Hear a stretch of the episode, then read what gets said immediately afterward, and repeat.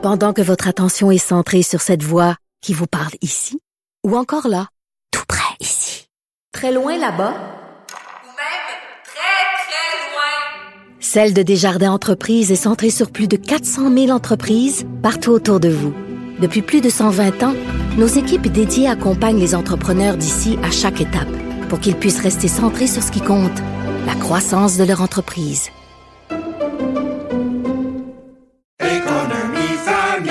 Ici Ricardo. Et Émilie, marchand d'IGA. On a envie de vous inspirer à bien manger. À moins de 5 la portion. Suffit de repérer les produits valeurs sûres et de les cuisiner avec une de nos recettes. Les valeurs sûres, c'est bien pensé, hein? Bien sûr! Détails sur IGA.net. Cube Radio. Sophie Durocher. Sophie Durocher. Sophie Durocher. Mon nom est Sophie Durocher.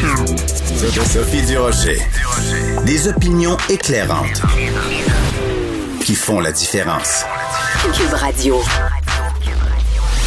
Bonjour tout le monde, bon mardi. Est-ce que comme moi vous êtes mélangé des fois dans les dans les signaux, dans les dans les messages que nous envoie le gouvernement? Je regarde la conférence de presse euh, hier euh, pour euh, faire le point sur le variant Omicron. D'un côté, on nous dit ben écoutez, c'est inquiétant, les voyageurs devraient faire attention et penser à deux fois avant de planifier des voyages pendant les vacances des fêtes parce qu'on ne sait pas, peut-être il va y avoir une quarantaine au retour puis c'est inquiétant, c'est préoccupant pas.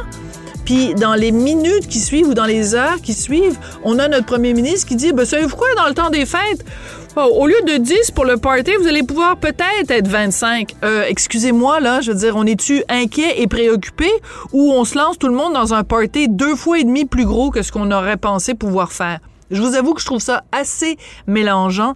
Je répète, quand le gouvernement nous envoie des messages en temps de pandémie, ça nous prend les trois C. Il faut que ce soit clair, que ce soit concis et que ce soit constant. Ben, c'est pas vraiment ça qu'on a eu hier. Quand j'ai vu ça, quand j'ai entendu ça, j'ai poussé un, un petit peu découragé. Ben, voyons donc. De la culture aux affaires publiques. Vous écoutez Sophie Durocher. Cube Radio. Je vous ai parlé à plusieurs reprises de l'organisme Deuil Jeunesse, un organisme extrêmement important, un organisme dont on a beaucoup entendu parler aussi avec le témoignage d'Amélie Lemieux, euh, la maman des deux petites filles euh, Carpentier, cette histoire vraiment d'une tristesse inouïe. Et je vous ai proposé à plusieurs reprises des entrevues avec José Masson, qui est la fabuleuse directrice générale et fondatrice de Deuil Jeunesse. Ben, aujourd'hui, 30 novembre, c'est la journée caritative pour Deuil Jeunesse. Je me suis dit, bon, on va reparler à José pour qu'elle puisse nous dire encore une fois euh, ce que fait son organisme et le bien qu'il propage. José est au bout de la ligne. Bonjour, José. Bonjour. Pour les gens, il y en a encore peut-être quelques-uns qui ne savent pas ce que c'est que Deuil Jeunesse. José, peux-tu nous, nous le réexpliquer, nous le représenter? Oui, bien sûr. Alors, Des Jeunesse, c'est un organisme de bienfaisance qui couvre vraiment le Québec au complet, qui offre des services professionnels euh, aux enfants, aux adolescents, aux adultes qui vivent euh, la mort de notre cher ou aussi des pertes ou la maladie grave aussi. Alors, on les accompagne professionnellement dans ce cheminement-là, que ce soit par le biais de groupes de soutien ou euh, de façon familiale et même individuelle. Ça, c'est la première partie de notre mission, c'est notre grande mission. L'autre mission, ça va être de sensibiliser la population à l'importance euh, de l'impact du tabou et des mythes qu'on a par rapport à la mort et au deuil et aux pertes dans la vie, puis à l'importance de savoir bien accompagner un proche finalement qui vit euh, cette réalité. D'accord. Parle-moi un peu du rôle, euh, de l'importance de Madame Amélie Lemieux que tu présentes, toi, comme une amie de l'organisme. C'est quoi les liens que vous avez tissés ensemble avec Amélie Lemieux? En fait, c'est sûr que je suis rentrée, euh, moi, personnellement, dans la vie euh, d'Amélie euh, par la, une porte inhabituelle, c'est-à-dire c'est pas c'était pas professionnel. On m'a demandé de, de faire la célébration de la vie de Nora et Romy dans le moment le plus tragique de sa vie, hein, évidemment. Alors moi, j'ai rencontré cette dame-là alors que la souffrance était inimaginable et difficile à nommer et à qualifier. J'ai fait cette célébration euh, du mieux que j'ai pu avec les 25 années d'expérience que j'avais au niveau du deuil. Alors par la suite, c'est sûr qu'Amélie, elle est devenue euh, quand même euh, très près de moi et de l'organisme. Par la suite, elle a eu des services professionnels par le biais de mon organisme, mais elle a toujours eu un lien particulier L'an dernier, on a fait le mardi je donne euh, en disant à la population, si on atteint notre objectif, euh, on va pouvoir offrir la cour du siège social à Charlebourg de Deuil Jeunesse. Euh, à notre clientèle, mais en hommage à Nora Romy. On a fait ce lancement-là euh, récemment.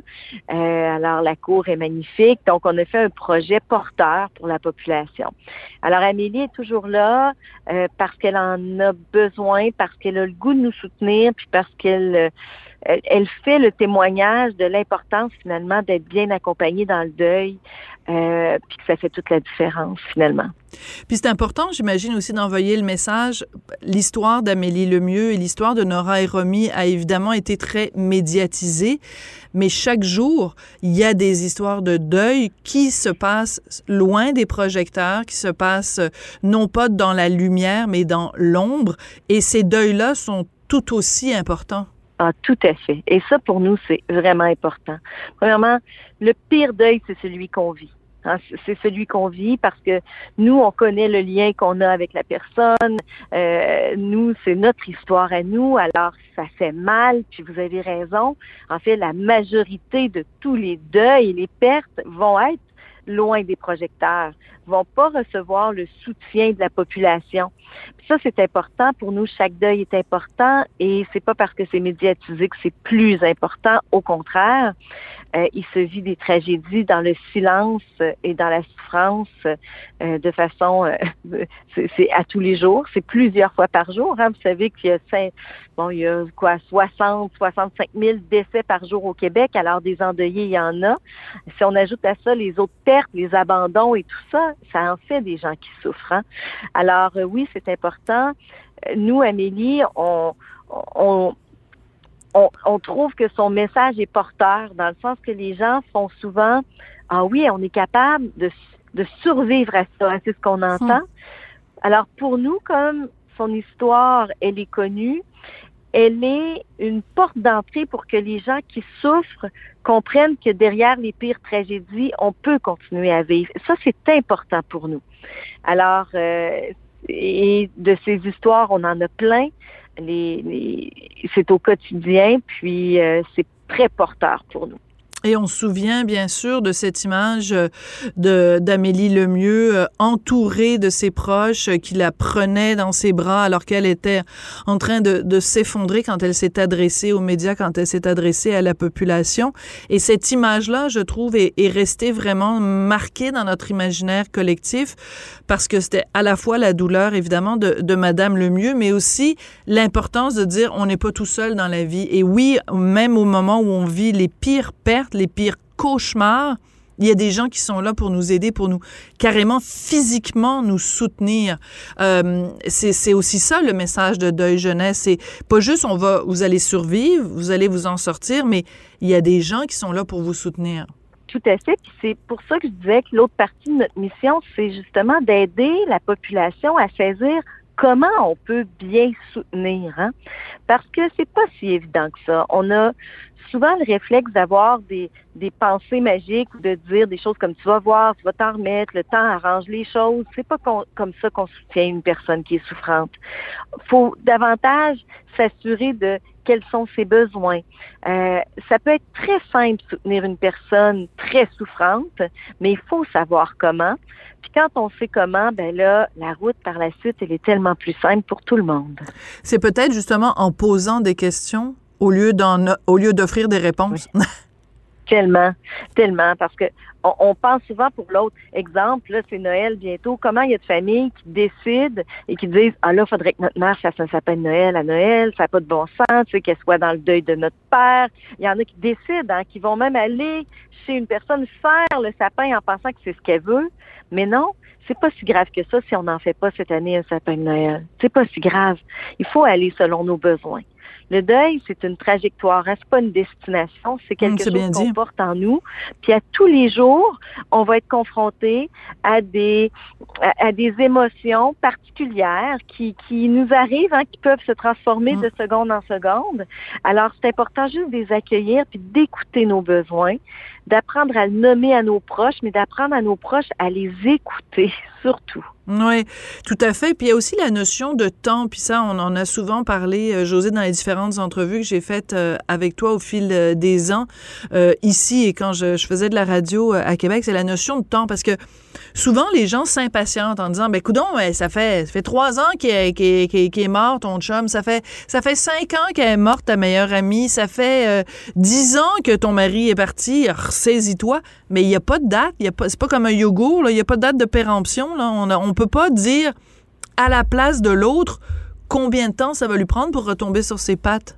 Non, nous, on, on- on explique beaucoup aux enfants puis aux adultes, le deuil, il se calcule pas en temps, il se calcule en amour.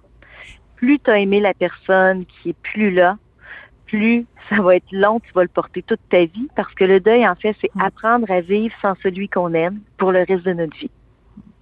Je regardais en fin de semaine, euh, je donnerai pas de nom, mais en fin de semaine, j'ai reçu euh, un ami euh, que je, je pense, une connaissance, quelqu'un que je connais depuis des années, plus au niveau professionnel, est venu souper à la maison et à un moment donné, on a appris au détour d'une conversation, en deux gorgées de, de vin, que sa fille était morte il y a cinq ans. On ne l'avait jamais su parce que c'est quelqu'un que je côtoie plus au niveau professionnel.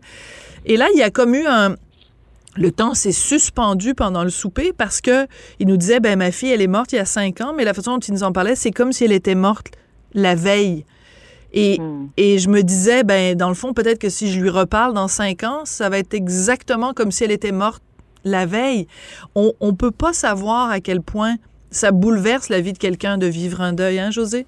Ah, c'est, c'est, c'est énorme. Euh, on peut pas le savoir puis on le saura jamais parce que c'est difficile de visiter le cœur de l'autre. C'est très, très difficile. c'est tellement bien dit attends répète-moi ça c'est beau ça C'est difficile de visiter le cœur de l'autre, de Mm, savoir tout ce que ça comporte, la mort de sa fille. Lui, c'est, c'est souvent aussi la, la perte de projet, la perte d'idées. Hein? On, on aurait voulu être grand-papa de cet enfant. Tu sais, euh, plein de choses hein, qui, sont en- qui rentrent en ligne de compte. Il y a aussi que les gens ont pas souvent la tribune pour en parler. Comme c'est très tabou, comme les gens s'empêchent d'en parler, euh, puis ils veulent pas déranger. Vous savez, les endeuillés veulent pas déranger les gens non endeuillés et les gens non endeuillés veulent pas provoquer la pensée aux endeuillés. Qu'est-ce que ça fait? Ça, ça fait on garde le silence. Donc, dès qu'il y a une ouverture, Mm. c'est sûr que le sujet devient souvent plus aride parce qu'il est tellement pas souvent discuté. En Puis- plus. Puis le deuil, c'est pas juste la mort de quelqu'un, ça peut être quelqu'un qui est vivant, mais dont on doit faire le deuil. Euh, ça peut être euh, des, des, des abandons, ça peut être le- l'absence de toutes sortes de choses. Là, ça peut être euh, le deuil d'une carrière, le deuil d'une relation. Il y a toutes sortes de déclinaisons au travail que, que vous faites avec Deuil Jeunesse. C'est pour ça que je dis souvent, nous, c'est le deuil et les pertes. Hein? Alors oui, euh, l'abandon, euh, les ruptures, il y a plein de choses qui nous amènent à être dans des émotions très similaires à la mort de notre cher. Alors euh, oui, ça fait vraiment partie de notre mission, puis on est là pour ça. Comment elle va, Amélie Lemieux? Est-ce qu'elle va mieux? Euh, c'est évidemment, c'est encore difficile. Euh, je faisais une entrevue avec elle ce matin. Elle disait c'est encore le trou noir, c'est encore euh, euh, extrêmement difficile. Elle l'accueille et ça c'est sa grande force. Elle accueille les émotions et elle ne les cache pas. Donc si aujourd'hui c'est de la colère, c'est de la colère. Si c'est de la peine, dix minutes plus tard c'est de la peine. Elle se permet de rire c'est un peu ce que tous les endeuillés devraient faire, hein? accueillir ce qui se passe. Euh, je on n'est pas dans l'acceptation. Euh, elle porte la mort de ses enfants à chaque seconde de sa vie, euh, mais elle est capable d'avoir des projets, de nourrir des projets, et ça, ben c'est ce qu'on souhaite vraiment. Hmm, c'est ce qu'on souhaite. Ben écoute, euh, prends-la dans, dans, dans, tes bras de notre part pour lui offrir un, un grand câlin euh, collectif. Donc, revenons à cette journée, euh, la journée mardi Je donne. L'objectif, c'est de ramasser 50 000 Qu'est-ce que vous allez faire avec ce 50 000 $-là, José? Bien, premièrement, il faut comprendre que depuis le début de la pandémie, des activités de financement, on n'en a pas eu. Ah oui. Euh, quand la pandémie euh, est arrivée, euh, il nous restait à Deuil Jeunesse trois mois de vie devant nous. Euh, c'est sûr que ça a été la panique. On s'est retroussé les manches. On a reçu de l'aide d'urgence. Euh, ça nous a permis de vivre. Par la suite, il n'y a plus d'aide d'urgence qui arrive, mais il n'y a plus d'activité de financement, moins de conférences, moins de formations, plus de groupes d'intervention, plein de choses se sont arrêtées, même des gens qui habituellement faisaient des activités pour nous, ce qu'on appelle nos activités tiers, ben cette année, il n'y a pas de tournoi de quilles, il n'y a pas de tout ça. Hein. Alors, il y a un trou énorme actuellement dans la vie financière de Deuil Jeunesse qui est causé par la pandémie.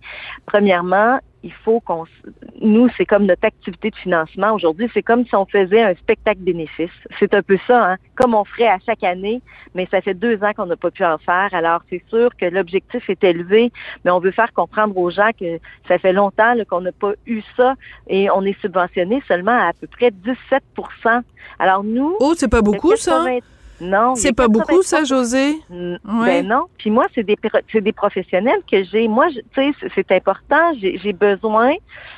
Ce 83 %-là, je l'ai par les donateurs, puis par nos activités de financement. Plus d'activités de financement, ben j'ai juste besoin de donateurs. Alors moi, aujourd'hui, j'ai besoin de dons j'en ai besoin, puis par la suite, les gens doivent être rassurés parce que je suis un organisme de bienfaisance. Donc, je suis obligée de, moi, si je fais plus de sous que prévu, je suis obligée de l'investir dans la mission. Alors, c'est nécessairement des projets pour la clientèle, des services pour la clientèle que je peux faire avec ces sous-là. C'est que ça, hein. moi, je suis un OBNL, alors je réponds à toutes ces normes-là. Fait que les gens peuvent pas dire, euh, après ça, on s'en met dans les poches. Là. Nous, non, pas du tout. Nous, nos poches, là, c'est notre clientèle, c'est de réinvestir pour leur mieux-être, toujours, toujours, toujours. Alors euh, là, on souhaite, c'est un et je l'ai dit encore, c'est un grand objectif. Puis on s'est donné comme titre cette année, mardi, je donne mon 10. Alors, on veut que ah. les gens donnent 10 dollars. Puis que chaque personne qui donne 10 dollars parle à 10 autres personnes qui pourraient donner 10 dollars. c'est bon. Comme ça, on aurait 5000 personnes qui donneraient 10 dollars et on atteindrait notre objectif. Puis je pense que c'est réalisable. Ben oui. Alors, mais c'est tellement une belle cause. C'est tellement une belle cause. C'est pour ça que régulièrement, euh, je, je, je prends tes nouvelles et je prends des, nouvelles euh, de, de l'organisme. C'est la belle Catherine à Québec qui nous avait mis euh, en contact au début. Mais je reviens à ça. C'est un peu contradictoire d'une certaine façon, José. Puis c'est là-dessus qu'on va se quitter. C'est que au moment de la pandémie, justement, plein de gens ont dû justement faire le deuil, que ce soit le deuil d'un proche en CHSLD, que ce soit le deuil d'un grand-parent, que ce soit le deuil d'un conjoint, que ce soit le deuil d'une vie aussi. Hein. On a perdu un certain mode de vie avec la pandémie. Donc, on est tous en deuil de ça. Donc, on, on a bien besoin de, de, réconfort en cette période. Ben, écoute, euh, José, euh, bonne chance pour euh, l'atteinte de l'objectif. Je rappelle qu'aujourd'hui, c'est la journée, donc, mardi, je donne pour Deuil Jeunesse. Et je rappelle que José Masson, tu es la fondatrice et directrice générale de Deuil Jeunesse. Puis, si vous voulez en savoir plus, ben, allez sur la page Facebook, la Organisme Deuil Jeunesse, pour en savoir plus. Mais je pense qu'on a pas mal fait le tour aujourd'hui. Merci beaucoup, José. Ah, merci. Merci beaucoup pour votre confiance. Merci. Merci, José. Au revoir. Au revoir. Pendant que votre attention est centrée sur vos urgences du matin, vos réunions d'affaires du midi, votre retour à la maison ou votre emploi du soir, celle de Desjardins Entreprises est centrée sur plus de 400 000 entreprises à toute heure du jour. Grâce à notre connaissance des secteurs d'activité et à notre accompagnement spécialisé, nous aidons les entrepreneurs à relever chaque défi pour qu'ils puissent rester centrés sur ce qui compte, le développement de leur entreprise. Ici Ricardo. Et Émilie, marchand d'IGA. On a envie de vous inspirer à bien manger. À moins de 5 la portion. Suffit de repérer les produits valeurs sûres et de les cuisiner avec une de nos recettes. Les valeurs sûres, c'est bien pensé, hein? Bien sûr! Détails sur IGA.net. Vous vous demandez si les plantes ressentent de la douleur? Ou encore, comment est-ce que les daltoniens voient le monde? Le balado en cinq minutes est pour vous. Explorez la science, l'actualité et l'histoire en un temps record. La Feu, en collaboration avec le gouvernement du Québec, est fière de propulser la série Balado en cinq minutes. Ne laissez pas les questions sans réponse plus longtemps. En cinq minutes, disponible sur l'application et le site cubradio.ca. Sophie Durocher. Une femme distinguée qui distingue le vrai du faux. Vous écoutez Sophie Durocher. Cube Radio. Les rencontres de l'heure. Marie-Claude Barrette et Sophie Durocher. La rencontre Barrette-Durocher. À la rencontre du Rocher Barrette, aujourd'hui, Marie-Claude Barrette veut nous parler d'une entrevue qu'il a marquée à son émission Marie-Claude à TVA avec le pédiatre Jean-François Chicoine. Bonjour Marie-Claude. Bonjour Sophie. Ben oui, parce que Jean-François Chicoine, ça fait quelques semaines qu'il vient chaque lundi matin euh, nous parler de quelque chose qui l'interpelle à partir de l'actualité. Puis cette semaine, je vais te dire là, que moi, c'est venu me chercher puis ça m'a fait réfléchir. Parce que lui, comme pédiatre, là, la semaine dernière, bon, c'était le, début de la vaccination. Il y avait des manifestants devant l'hôpital Saint-Justine où il travaille, euh, des policiers qui étaient là pour euh, s'assurer que tout soit correct, des agents de sécurité dans l'hôpital. Puis en plus, les pédiatres ont reçu des menaces et des menaces de mort aussi. Mais voyons. Il dit, tu sais, il, arrivait à la, mais où est la nuance? Tu comment ça se fait? Sais, puis il, il, a, amorcé toute une réflexion. Tu vas voir, on va arriver à la lecture. Mais, mais je trouvais que déjà ça, tu sais, c'est gros parce que moi, j'ai comme l'impression, puis je, l'entendais parler, puis on échangeait. Tu sais, les conséquences des écrans, là, c'est énorme de, de banaliser pratiquement la menace de mort. Même Jean-François Chicoine disait, mais tu sais, je devrais peut-être m'énerver, ça devrait peut-être m'empêcher de dormir la nuit parce qu'il y a peut-être il y a 15 ans, j'avais une menace de mort, j'aurais pas réagi de cette façon-là, mais là on dirait que c'est tellement facile de menacer quelqu'un mais en même temps on devrait pas banaliser ce geste-là. C'est ça, mais c'est devenu tellement. Euh, c'est parce qu'en plus, tu lis les journaux, tu regardes la télé, puis c'est rempli de monde qui se font euh, menacer de mort pour un rien, pour ci, pour ça. Mais j'en reviens pas de ce que tu me dis, Marie-Claude, euh, que euh, sur le simple simplement parce qu'ils offrent la vaccination, mais la vaccination n'est pas obligatoire pour les, pour les enfants. Il n'y a, a, pas un enfant qu'on a pris de force pour le faire euh, vacciner. Ça reste une décision des parents pour les 5-11 ans. Donc, qu'on menace de mort des pédiatres, j'ai les, la mâchoire me tombe. Ben absolument. Moi aussi, quand il m'a dit ça la veille, je disais, ça n'a pas de bon sens. Et, et, on en a parlé ensemble. Puis il disait, mais c'est qu'on arrive à un moment donné, on s'écorche sans se connaître. Puis tu sais, on parlait du fameux, on va en parler ensemble, de Twitter. Tu sais, Twitter, quand ça a commencé, c'était 140 caractères. Maintenant, ils ont augmenté, mais comment tu arrives pour argumenter, pour apporter une nuance dans ton propos dans 140 caractères? Et on dirait que on, les, réseaux sociaux sont teintés de cette rapidité-là de s'exprimer. Mm.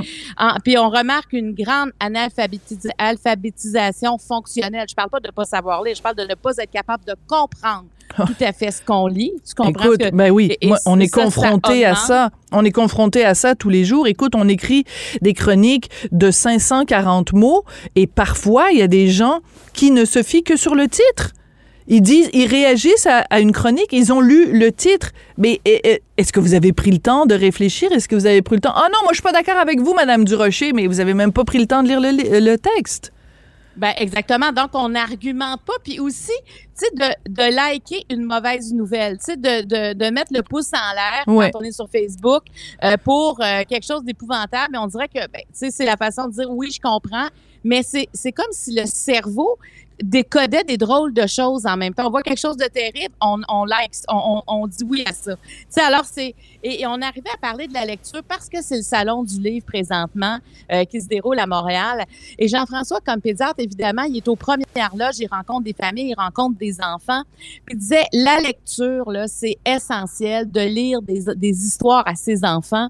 Euh, puis après, il dit quand l'enfant à assimiler l'histoire, laissez-lui lui raconter l'histoire, même si c'est pas lire, il va être créatif, il va hmm. argumenter son histoire, il va la nuancer. Et hmm. ça, je trouvais ça important. Il disait, si on lisait 20 minutes un enfant par jour, c'est qu'on va lui donner aussi le goût de lire, puis on lui apprend aussi des choses. Parce que c'est, tu sais, apprendre, argumenter, nuancer, comprendre ce qu'on lit et argumenter ce qu'on dit. Tu sais, c'est comme la base. On, on, dirait, Sophie, que c'est ça qui est en train de se perdre sur la sphère publique. Tu sais, l'entonnoir, qu'est-ce qui va rester de, de toute cette polarisation-là? Tu sais, on est toujours en réaction à quelque chose, pas en argumentant, mais en écorchant. On est beaucoup dans, on sait, imagine, là, il y a 30 ans, si on avait dit ça, on va finir par s'écorcher les êtres humains sans se connaître. Mm. On aurait dit, mais qu'est-ce que ça veut dire, ça? S'écorcher, écœurer quelqu'un, menacer quelqu'un sans même y avoir adressé la parole ou échanger un regard avec cette personne-là. Ah oui. Écoute, euh, c'est vraiment problématique, puis ça fait plusieurs fois qu'on en parle, euh, toi et moi. Euh, les, les, la, la virulence des, des, des commentaires, des, des, des trucs qu'on reçoit sur les médias sociaux, c'est absolument hallucinant. Puis en plus, bon, on est deux personnalités publiques, toi bien extrêmement connu avec la télé et tout, mais je veux dire, des fois, les gens nous écrivent des choses, c'est absolument épouvantable. Je suis convaincue que si cette personne-là qui m'écrit derrière son clavier, je te souhaite un cancer, tes enfants doivent avoir honte de toi, que cette personne-là, si je la rencontrais à l'épicerie, elle serait incapable de me dire ça en pleine face. Voyons donc, tu dis pas à quelqu'un je te souhaite le cancer. Moi, j'en ai des ennemis dans la vie, là, pas beaucoup, même pas les doigts d'une main, puis jamais je leur dirais ça. Ben, ça n'a aucun sens, c'est ça. Alors ça, on dirait qu'on mesure même pas le pouvoir des mots. Tu sais, moi, je pense que j'avais une chronique, j'écrirais les conséquences des écrans puis le pouvoir des livres versus le pouvoir des livres. Parce que c'est vrai que Jean-François, je, je sais pas quand il parlait des livres, je me dis mais c'est tellement ça, c'est tellement dans la lecture qu'on apprend, tu sais, à gérer ses émotions, à comprendre le monde, tu sais, on peut tout comprendre. à se, po- dans à la se lecture. poser, à se poser aussi, à prendre du, du temps. Parce que tu l'as, tu l'as fait, le parallèle, Twitter, puis tous les réseaux sociaux, c'est la rapidité. Hein? C'est, c'est, il faut que ça aille vite. On, on- la, la nouvelle est à peine sortie que des gens ont réagi. Lire, c'est prendre du temps. Et j'ouvre ici une toute petite parenthèse, Marie-Claude. Je sais pas si tu as vu euh, récemment sur, euh, sur Twitter, justement, euh, le chef du Parti conservateur du Québec, Éric Duhem, qui a interpellé le premier ministre François Legault parce que François Legault a eu le culot de féliciter Marc Bergevin, qui donc s'est fait remercier du Canadien, et il prend le temps de lui dire, ben vous savez, vous et moi, on est un peu pareil, on a un petit peu de, pression dans nos dans nos emplois.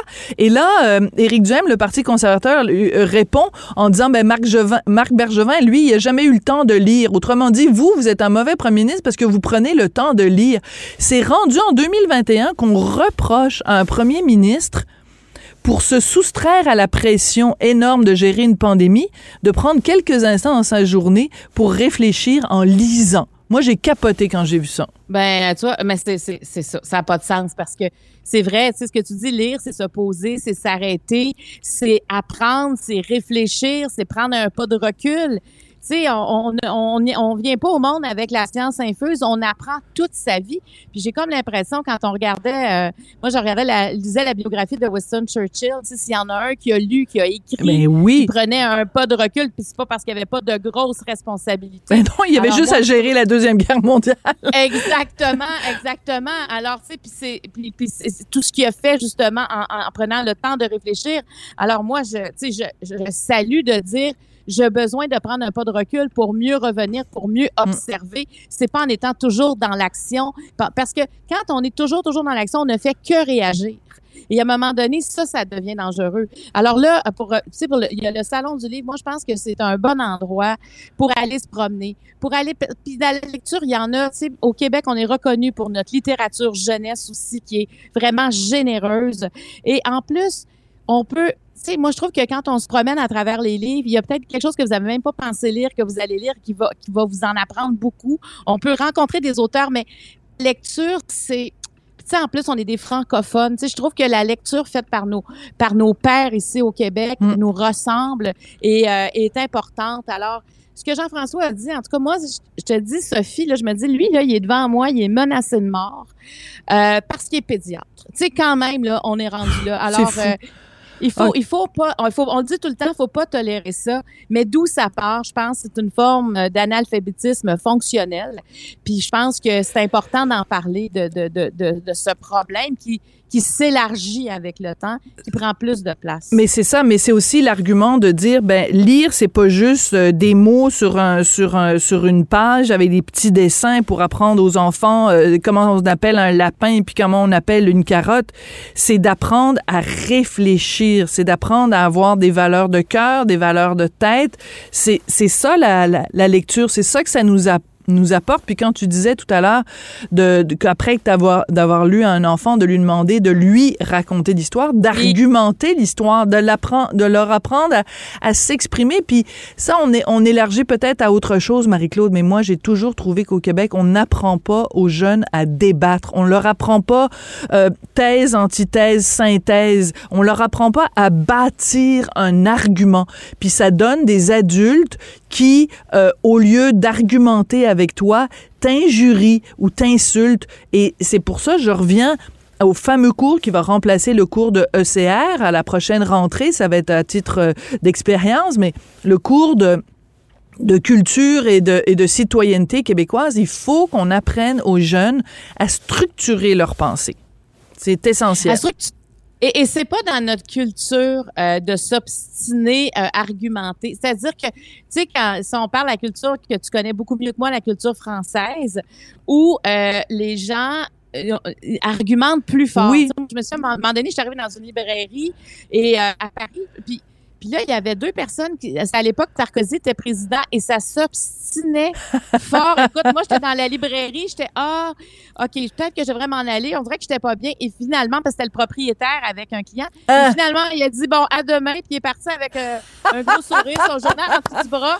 Il dit, OK, c'est comme ça. Tu sais, ils sont pas d'accord, Ouais. ils sont capables de se le dire, mais, mais je pense qu'ici, on est poli. Tu sais, cette, euh, c'est comme pas dans, on n'a pas cette. Pas de chicane euh, dans la cabane au Québec. On oui, veut pas. on est beaucoup comme ça, pas de chien dans la cabane, alors que que d'avoir d'être argumenté sans arriver avec euh, l'émotion lourde puis qu'on s'en veuille pendant des, des semaines c'est pas ça l'idée mais effectivement de d'argumenter et pour ça ben il faut quand même connaître son histoire. Il faut, comme tu dis, tu sais, si t'as pas d'argument, tu peux pas aller loin en t'obstinant là, puis en voulant faire valoir tes idées. Tu sais, moi j'ai toujours aimé. Tu sais, toutes les émissions que je fais, moi des fois les gens sont pas d'accord, mais moi je dis aux gens, on n'a pas, on n'a pas besoin d'être d'accord, mais on a besoin d'entendre, par exemple, les positions de tout le monde. Exactement. On peut le faire dans le plus grand des respects, mais laissons-nous la parole, essayons d'entendre ce que les autres ont à dire.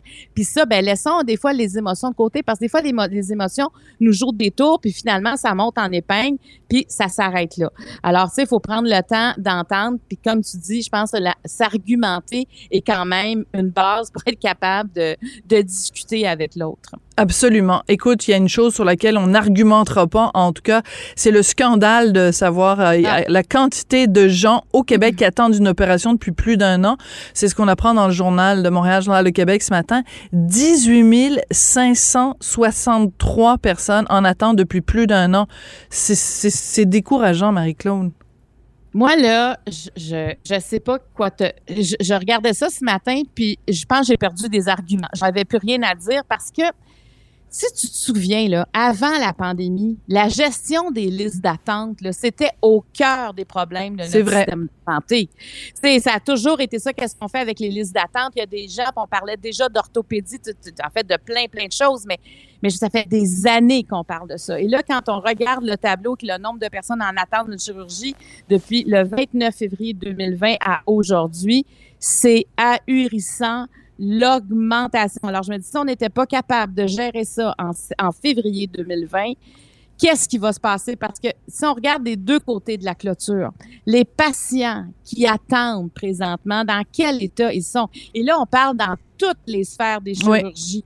Et tu sais, je pensais, tu sais, à un moment donné, euh, il y a un orthopédiste qui me racontait que le, le- le drame avec, il dit, tu sais, des fois, une opération de la hanche, une opération au genou, on va dire, ouais, mais tu sais, c'est, c'est pas si grave si la personne hé. Là, La Non, personne, la des fois, douleur. est dans la douleur. Des fois, elle, est, elle, est, elle, est, elle doit rester assise, elle doit restreindre ses mouvements. Donc, ça fait des personnes qui viennent déprimer. Il y a beaucoup de cas de dépression qui arrivent avec ces gens-là. Et la, justement, la douleur, tu sais, quand on parlait des, des antidouleurs qui sont forts, qu'on on peut devenir accro. Oui, les Alors, il y a toutes ces- eh oui, il y a toutes ces, ces répercussions-là pour. On a, on a comme pas on a, on a pas, on dirait toute la, la, l'image, on avait chacun des patients qui attend qu'est-ce que ça cause dans sa vie à lui de ne pas être opéré, de retarder l'opération. C'est incroyable. Tu sais, je regardais, il y a chirurgie générale, vasculaire, plastique, neurochirurgie. Écoute, c'est dans toutes C'est les, pas banal. C'est- Et, et les tests qui sont en attente et les dépistages toutes les, les formes de dépistage qu'on n'entend pas. Et, euh, et on peut imaginer, si on était dans le système de santé, la pression, quand tu regardes ces chiffres-là, tu te dis comment on va y arriver? Et il faut rappeler, Marie-Claude, il faut le rappeler et il faut marteler ce point-là. Pour quelle raison on arrive avec ces chiffres-là?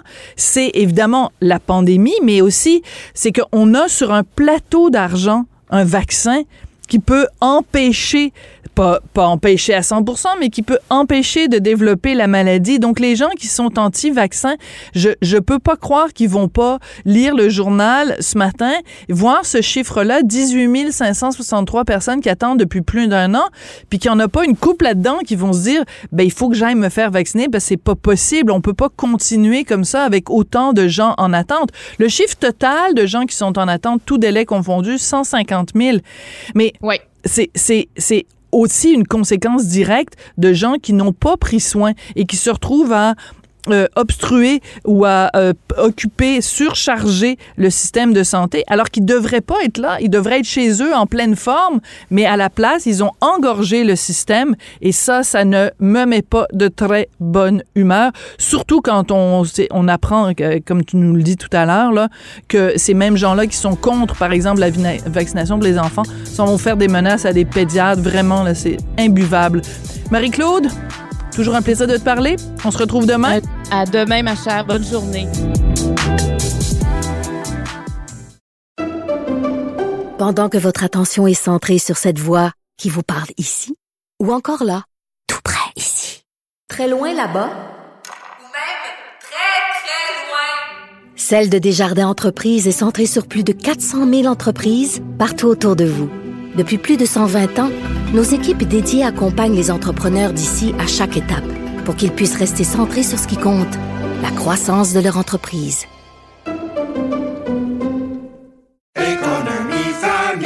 Ici Ricardo. Et Émilie, marchand d'IGA. On a envie de vous inspirer à bien manger. À moins de 5 la portion. Suffit de repérer les produits valeurs sûres et de les cuisiner avec une de nos recettes. Les valeurs sûres, c'est bien pensé, hein? Bien sûr! Détails sur IGA.net.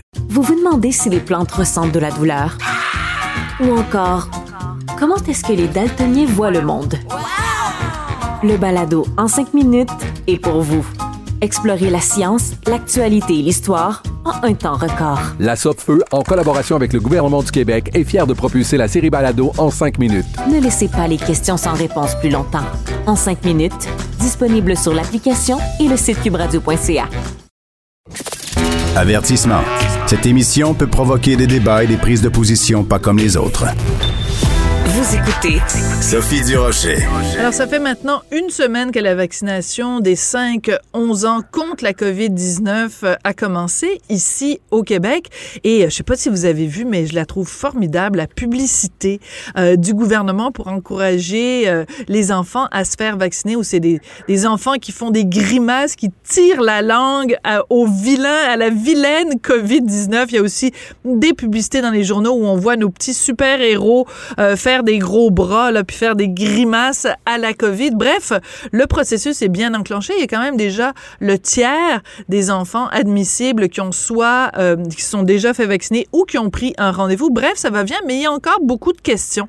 On va parler de ces questions-là justement avec Dr. Sarah Wiseman. Elle est pédiatre infectiologue chez Elna Pédiatrie Tiny Tots. Elle est au bout de la ligne. Bonjour, euh, Dr. Wiseman. Oui, bonjour Sophie. Alors, c'est Wiseman ou Wiseman? Wiseman. Wiseman. Donc, euh, docteur Wiseman, euh, c'est quoi la question que vous entendez le plus souvent euh, de la part des parents et de la part des enfants par rapport à la vaccination des 5-11 ans? Donc, en général, ce sont les parents qui posent ces questions-là pour les plus petits, euh, qui était vraiment un discours très différent lorsque j'ai en discuté avec les adolescents.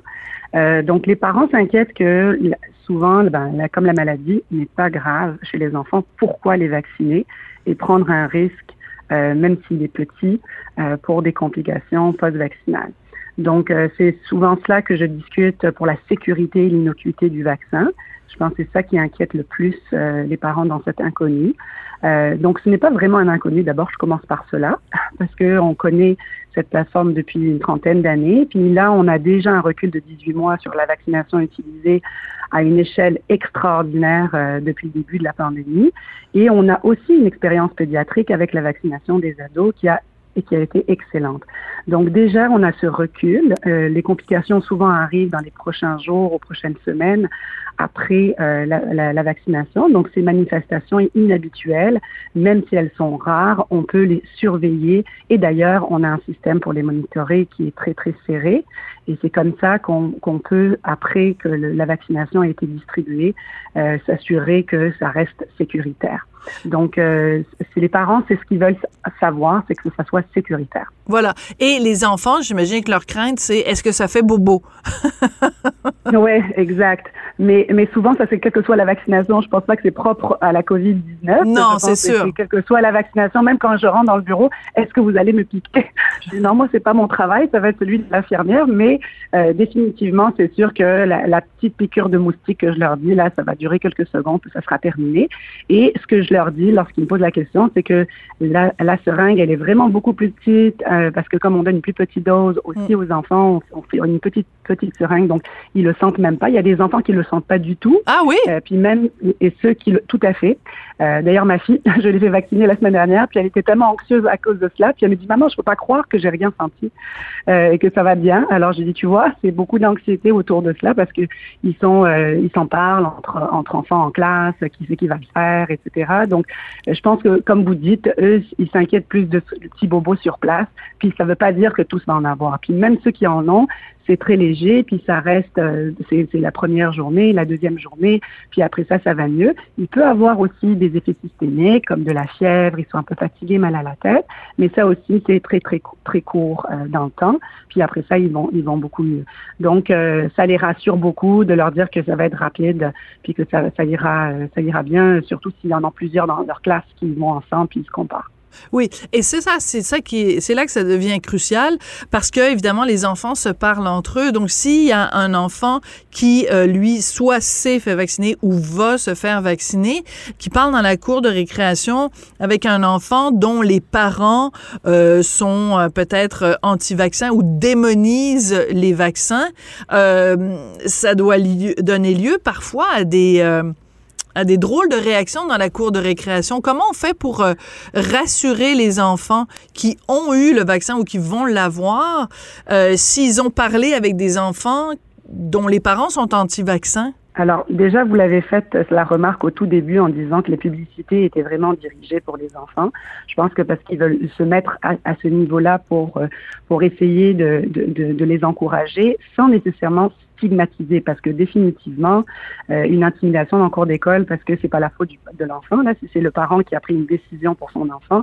Euh, donc c'est vraiment d'avoir cette discussion à l'école avec les professeurs et ça ça repasse encore par la bonne information et euh, je pense que c'est ça qu'on doit être outillé nous dans le bureau de médecins c'est ce qu'on essaye le plus possible en tant que médecin de première ligne d'essayer de rassurer les parents mais à l'école sur le terrain c'est aussi très important euh, qu'il y ait des ateliers d'information pour les professeurs qui sont euh, témoins de, de, ce genre de réaction dans la cour d'école, euh, dans les couloirs, pour pouvoir euh, rassurer euh, les autres enfants, puis avoir cette discussion avec leurs parents. donc, c'est pas parce que j'ai 10 ans que je peux pas en parler, et, versus quand j'ai 14 ans, puis que je suis un mineur, dès ce qui peut décider pour moi-même sans leur avis. Donc, on, même ceux qui le faisaient, et même les ados qui étaient capables, moi, je leur disais toujours, c'est important d'avoir cette discussion avec papa et maman là à ce sujet parce qu'il peut y avoir aussi une dissidence entre les parents. Des fois, un parent est d'accord, l'autre n'est pas d'accord et hésitant parce qu'ils sont pas nécessairement anti-vaccinaux. La plupart d'entre eux sont juste hésitants parce qu'ils veulent juste avoir la bonne information. C'est pour ça que c'est super important pour nous, en première ligne, de les, euh, de les informer de la bonne façon. Oui, c'est ça. Puis c'est pas en, non plus, vous avez tout à fait utilisé le bon mot, c'est pas en stigmatisant non plus qu'on va euh, y arriver, parce qu'il y a toutes sortes de questions qui sont euh, qui sont légitimes. Par contre, il faut il faut pas non plus se fermer les yeux sur le fait qu'il y a quand même une frange de la population qui est minoritaire, mais qui est extrêmement agressive dans son dans son les, les questions ne sont pas nécessairement légitimes, c'est-à-dire que c'est une agressivité envers le personnel soignant, euh, une agressivité envers le gouvernement, envers les autorités. Donc il y a, y a tout ce côté-là aussi avec lequel euh, il faut il faut faire face. Donc on l'a dit au début évidemment, ce sont des plus petites doses. Je ne savais pas par contre que les aiguilles étaient beaucoup plus petites. Ça vous vous me l'apprenez aujourd'hui, je, je je le savais pas. Donc quand vous regardez par exemple la campagne publicitaire où on voit des enfants dans différentes euh, situations, un enfant qui prend euh, son, son, son grand-père dans ses bras, un enfant qui joue au hockey avec ses amis, un enfant qui fête euh, un anniversaire, et dans chacun des cas, ils font une grimace à la COVID. Vous pensez que ça, c'est la bonne approche pour aller rejoindre les enfants? Oui, je pense, parce que effectivement, le fardeau sanitaire chez les enfants de 5 ans n'est pas élevé. Donc, il n'y a pas beaucoup d'hospitalisation, zéro décès au Québec. Euh, donc, c'est certain qu'en termes de complications, on a le syndrome inflammatoire multisystémique qui demeure quand même rare cas pour 100 000. La COVID longue qui a été décrite, mais bon, elle reste encore à définir. Donc, les conséquences psychosociales, elles sont très importantes chez les jeunes et chez leurs familles. Puis, les fermetures scolaires, l'isolement, l'absentéisme, les problèmes de santé mentale, tout ça, ça pèse très lourd, en fait, euh, pour, pour les enfants. Puis, c'est pour ça que la publicité a été euh, vraiment euh, dirigée à cela, à, au fonctionnement que nous empêche la COVID avec les nouvelles variants qu'on entend depuis la semaine dernière aussi, avec cette inquiétude autour de cela. Donc, il va avoir certainement, je veux dire, c'est un virus qui mute, qui mute. Il y a des milliers de mutations. Là, on entend parler de quatre vagues avec quatre variants, mais donc là, on entend parler d'un autre, mais on va pas s'épeurer parce que de toute façon, c'est ça que ça fait un virus pour survivre, c'est muter. Et après ça, on, va essayer d'isoler un qui va être plus préoccupant pour être sûr que si notre vaccin va pouvoir nous protéger contre. Mais lorsqu'on voit une, évolution naturelle comme ça du virus, ça nous convainc encore plus de dire, ben, si on a une arme pour se protéger contre cela, ben, on va l'utiliser comme ça, on pourra quand même continuer notre vie, aller aux anniversaires et aller à nos, pratiques euh, de sport, etc. Donc, je pense que c'est, bien dirigé parce que on va commencer les fêtes de Noël, puis on va se retrouver en famille, puis on veut pouvoir enlacer papier et mamie, puis ça, c'est important de se dire que on rajoute une couche de protection pour l'enfant lui-même, pour sa famille et pour les autres autour de lui. Parce que souvent, ces mutants vont être beaucoup plus contagieux. Oui. Euh, donc, c'est ça qui est important. D'accord. Vous, euh, le, le, le, le, variant Omicron, vous, il vous, il vous inquiète pas plus que ça? C'est-à-dire que ce que vous semblez dire, c'est en fait ce qu'on ce qu'on entend beaucoup, c'est que un, un, virus, par définition, va muter, donc on va pas commencer à s'énerver chaque fois qu'il y a une mutation ou une variation. Alors, ces mutations, ce qui est important, l'Omicron, il a une trentaine de mutations. Donc, c'est sûr qu'elles vont s'accumuler. Puis après ça, lorsqu'une population de virus va exprimer toutes ces mutations-là, là, elle va devenir prédominante. Vous savez, le Delta, là, qui a commencé cet été, oui. ça a pris deux, trois mois avant que on le détermine en tant que souche prédominante, qui était très euh, transmissible dans la communauté. Donc là, ça, ça va prendre du temps. Je dis pas que je suis pas inquiète. Je dis tout simplement qu'il faut pas non plus s'alarmer. Il faut essayer, il faut voir dans les prochaines semaines comment va évoluer cette souche-là. Vous savez, euh, Omicron, c'est pas après Delta là dans, dans l'alphabet grec.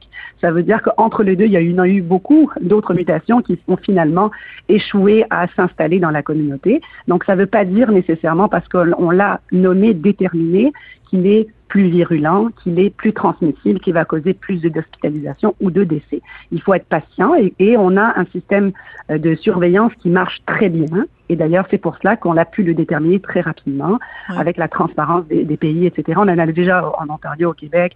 C'est une question de temps là pour que ça soit dans le Canada. Donc, c'est une, une, question vraiment de le suivre et aussi de voir l'efficacité de notre vaccination actuelle pour le combattre. Donc, je dis pas que c'est pas inquiétant. Je dis tout simplement qu'il faut vraiment suivre et d'autant plus utiliser nos armes. Voilà. Pour pour s'en débarrasser. Exactement. Donc, alors, mettons un enfant qui se fait euh, vacciner euh, aujourd'hui. Là, on est le 30 novembre. Euh, mm -hmm. On sait que, bon, le vaccin, normalement, ça prend quand même un certain, un certain temps avant qu'il ait sa pleine, son plein pouvoir.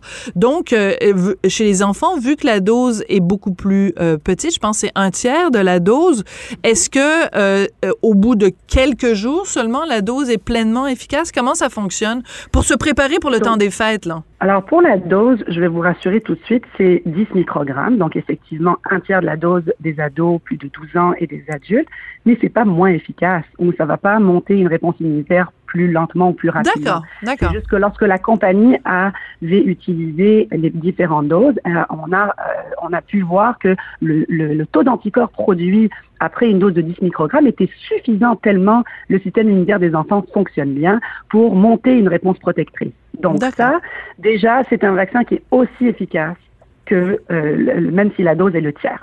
Donc, premièrement, le, le, la, la, le système immunitaire, lorsqu'il va monter une réponse, ça prend à peu près, oui, ça fait quelques jours, mais pour avoir une protection pleine, c'est 14 jours. C'est pour ça qu'on dit, il faut au moins avoir 14 jours, puis c'est pas propre au vaccin de la COVID.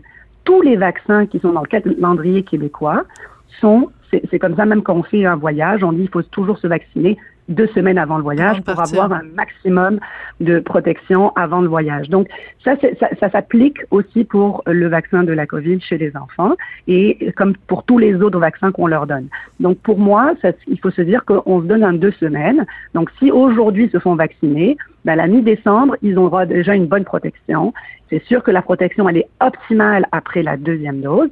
L'INSPQ s'est positionné pour que ça soit huit semaines d'intervalle. Mais ça, ça pourrait être, aux États-Unis, euh, ils, ont, ils ont déjà vacciné 2 millions et demi d'enfants. Là, trois quarts des enfants de 5 ans sont déjà vaccinés. Puis eux, c'est, ils ont déjà fait leur deuxième dose parce que ils ont euh, appliqué le trois semaines euh, de Pfizer qui avait été inclus dans les essais cliniques. Donc, je veux dire, l'intervalle là, ça sera à réévaluer si, par exemple, on détermine qu'Omicron est très très contagieux, puis qu'on doit absolument se mobiliser pour maximiser la réponse pendant le pic de l'hiver. Donc, ça, ça serait, je, je, pense que avant même, lorsque l'INSPQ s'était positionné le 23 novembre, à peine c'était trois jours plus tard, là, on a commencé, l'OMS c'était, avait déclaré euh, que c'était un, une souche préoccupante.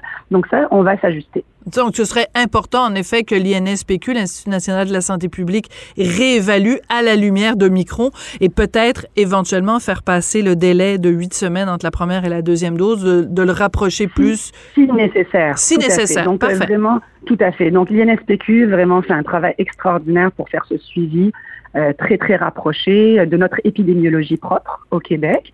Euh, et donc on va s'ajuster vraiment par rapport. Donc c'est pas parce que d'autres pays le font trois semaines que nous on doit euh, on doit s'aligner. Ça va vraiment dépendre de notre épidémiologie. Mais définitivement j'encourage les parents à donner au moins une première dose de vaccin avant les fêtes de Noël à leurs enfants parce que au moins ils vont avoir cette protection supplémentaire. Voilà. Et le plus tôt sera le mieux, en fait, euh, docteur Wiseman. Alors, parce que si, en effet, euh, on calcule qu'il s'apprend ce 14 jours pour qu'il soit, qu'il ait atteint son plein potentiel, donc vraiment la, la le, le je veux dire l'efficacité euh, supérieure, mm-hmm. ben on veut pas se faire euh, vacciner non plus le 22 décembre là. C'est pas comme dans la chanson de Beau Dommage 23 décembre, on se reverra le 6 janvier là.